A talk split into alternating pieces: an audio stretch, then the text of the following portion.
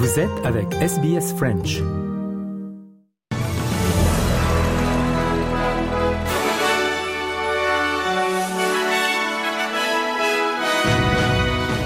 Les titres de ce mardi 18 avril, le président français a dans une allocution télévisée hier soir fait part de ses souhaits pour la fin de son quinquennat.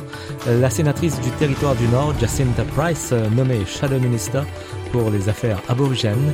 46 pays dénoncent l'emprisonnement d'un journaliste américain de Wall Street Journal en Russie.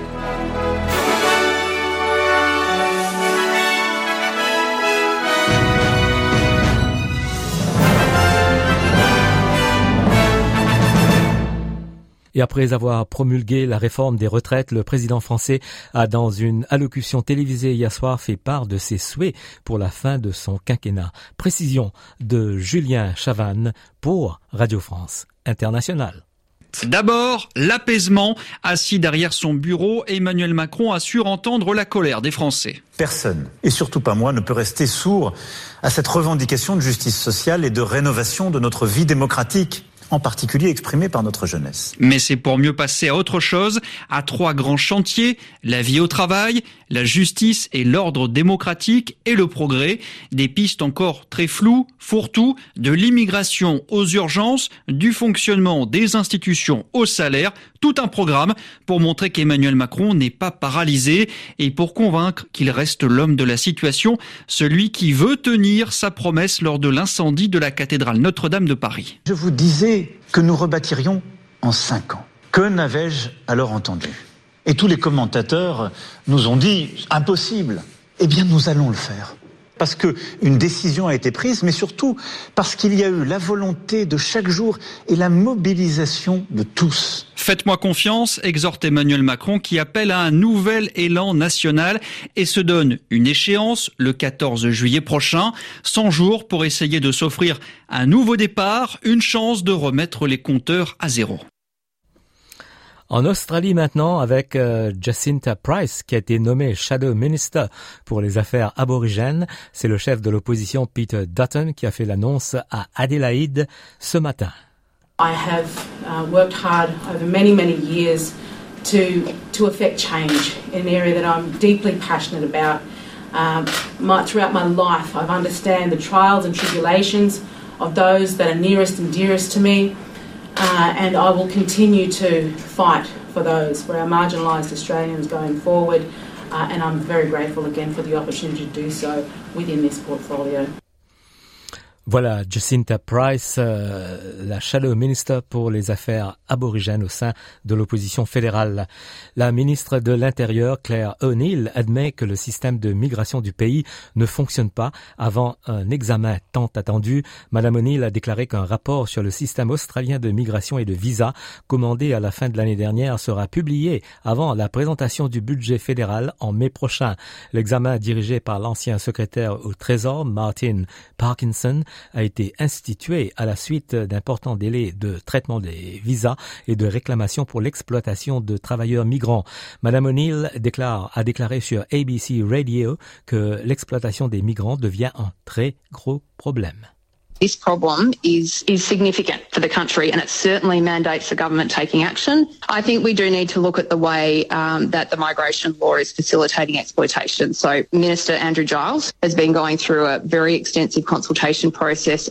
Le Premier ministre Anthony Albanese a déclaré que le référendum sur la voix des autochtones au Parlement ne se limitait pas à introduire un représentant des aborigènes et des insulaires du détroit de Torres au sein de la Constitution. Cela survient alors que la campagne officielle non démarre avec de nombreux Australiens qui ne savent toujours pas s'ils soutiendront ou non la décision du gouvernement fédéral. Anthony Albanese a déclaré à, sur WSFM à Sydney qu'il existe des raisons bien plus importantes que la simple politique pour que les gens votent en faveur de la voix au Parlement. If you've got uh, life expectancy, that's 10 years less for Indigenous Australians to non-Indigenous. If you've got huge gaps in health, in education, in economic opportunity, in infant mortality, in all of these areas, then we just need to do better. And the way that you do better is to talk with people, is to consult them about uh, what their their lives are and how it can be improved. L'ancien Premier ministre Paul Keating a lancé une deuxième attaque contre la ministre des Affaires étrangères Penny Wong en un mois, affirmant qu'aucun gouvernement travailliste n'a été aussi, je cite, dépourvu de politique ou d'ambition politique dans les affaires étrangères. L'intervention élargit la division entre Paul Keating et son parti sur le rôle de la Chine dans l'Indo-Pacifique déclenché par l'approfondissement des liens de sécurité avec les États-Unis et la Grande-Bretagne grâce au pacte AUKUS. Penny Wong a décrit les politiciens discutant ouvertement d'une guerre potentielle contre Taïwan comme participant à un jeu de société dangereux et a averti qu'un conflit dans la région serait catastrophique pour tous. S'adressant au National Press Club hier pour réfléchir à sa première année en tant que ministre des Affaires étrangères, Madame Wong ne peut séparer la diplomatie de l'économie, de la stratégie de l'armée dans le monde moderne auquel l'Australie est confrontée. On craint que l'Australie ne soit entraînée dans un conflit si la Chine envahit Taïwan. La sénatrice Penny Wong a déclaré au National Press Club qu'une guerre contre Taïwan ne serait dans l'intérêt de personne. Uh, what I'd say on the Pacific is the, the importance of the Pacific to Australia, the importance of a peaceful, stable region to Australia, I think I laid out in the speech and has been well understood by previous uh, Prime Ministers and governments. But I think on Mr Keating, what I would say is this I think in tone and substance, he diminished both his legacy and the subject matter. Un tribunal de Sydney a entendu l'homme d'affaires australien arrêté vendredi de la semaine dernière accusé d'espionnage pour le compte de la Chine. Il avait reçu des enveloppes pleines d'argent liquide pour les informations qu'il a fournies. Soutenu par sa mère et son frère Alexander Sergo, s'est vu refuser la libération sous caution lundi. Le magistrat affirmant qu'il présentait un risque de fuir. L'homme de 55 ans est accusé d'avoir compilé des rapports sur l'alliance australienne australienne AUKUS, l'exploitation minière du lithium et les risques associés aux minerais de fer. Le ministre chinois des Affaires étrangères a déclaré euh, ne pas être au courant de l'affaire. les Australiens ont perdu 3,1 milliards de dollars à cause d'escroqueries l'année dernière, mais le chiffre euh, réel est probablement plus élevé car tous les cas ne sont pas signalés.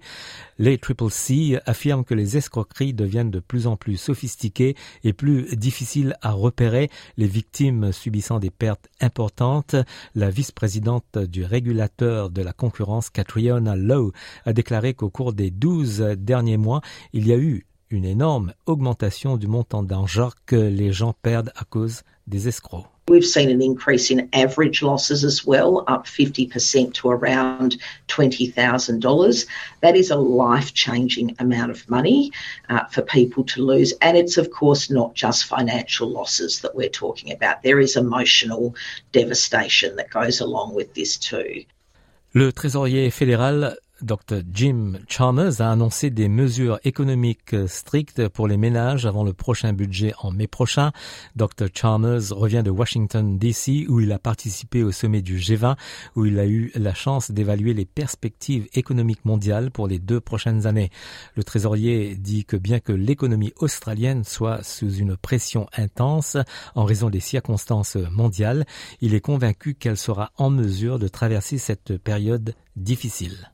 Uh, the best antidote to global economic uncertainty is responsible economic management here at home, and that's what the May budget will represent. We do have, as we've said in this room a number of times, uh, we do have a lot coming at us, but we do have a lot going for us as well. Uh, low unemployment, uh, high prices for our exports, and both of those things are helping the budget right now but the pressures on the budget are intensifying after that, uh, and that's obviously a big focus as well as we finalise uh, the second budget to be handed down at the beginning of May. La ministre australienne de la cybersécurité, Claire O'Neill, a déclaré qu'elle avait demandé aux forces de l'ordre de trouver les pirates où qu'ils se trouvent dans le monde après la récente euh, série de cyberattaques contre de grandes entreprises telles que Medibank, Optus et Latitude. Claire O'Neill a déclaré sur le programme Four Corners de l'ABC que l'Australie n'est pas sans défense et qu'elle commencera à riposter contre ceux qui tentent de nuire le pays en utilisant la cybercriminalité. The instruction of the Australian Government now to the Australian Signals Directorate, the cyber guns of the Australian Government and the Australian Federal Police is you go, you rove the world, you find these people and you hurt them before they can hurt us. Un groupe de 46 pays a dénoncé la détention par la Russie d'un journaliste de Wall Street Journal. Evan Gerskovich a été arrêté il y a plus de deux semaines et accusé d'espionnage. Une déclaration conjointe signée par la France, le Canada, l'Allemagne, le Royaume-Uni et les États-Unis a fait part des profondes inquiétudes face à l'annonce par la Russie de l'arrestation du journaliste du Wall Street Journal et a protesté contre les efforts russes pour limiter et intimider les médias L'ambassadrice des États-Unis aux Nations Unies, Linda Thomas Greenfield, exhorte la Russie à libérer le journaliste et à mettre fin à la répression de la liberté d'expression. We note the widespread outcry from both Russia and international journalists in response to this recent arrest, including an open letter signed by dozens of prominent independent media figures from Russia that calls the case against them preposterous and unjust. La veuve de l'espion russe empoisonné, Alexander Litvinenko, a déclaré que la condamnation du principal critique du Kremlin, Vladimir Karamurza Jr. était un acte de vengeance pour son combat contre la criminalité et la corruption en Russie. Vladimir Karamurza a été condamné hier lundi à 25 ans de prison après avoir été reconnu coupable de trahison pour avoir publiquement dénoncé la guerre de Moscou en Ukraine. Marina Litvinenko a déclaré sur Sky News que la condamnation de Karamurza pourrait effrayer les gens, mais cela ne veut pas dire que cela les empêchera de comprendre ce qui se passe. Since moment uh, Vladimir Karamurza was arrested in Moscow, it was a very difficult time. And since we realized he definitely will be sentenced and prosecutor asked for 25 years last week, I think not just me and everybody understood it's definitely would be 25 years. Sometimes they might change for 23 and a half or 22 or make it a little bit uh, less, but it was just like a cynical. But we were absolutely sure he will receive the sentence. Coup d'œil euh, météo pour ce mardi en Australie à Perth, il fera 25 degrés, Adélaïde 23, Melbourne 22, Hobart 22, Canberra 21, Sydney 23, Brisbane 27, Darwin 32 et à Alice Springs maximal de 32 degrés.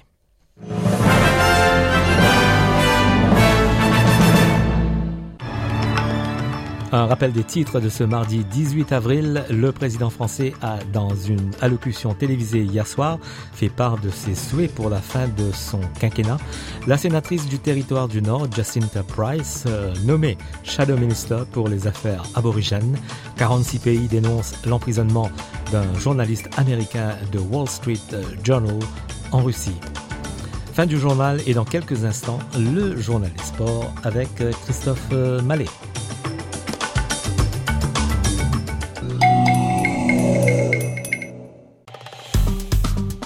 Aimez, partagez, commentez.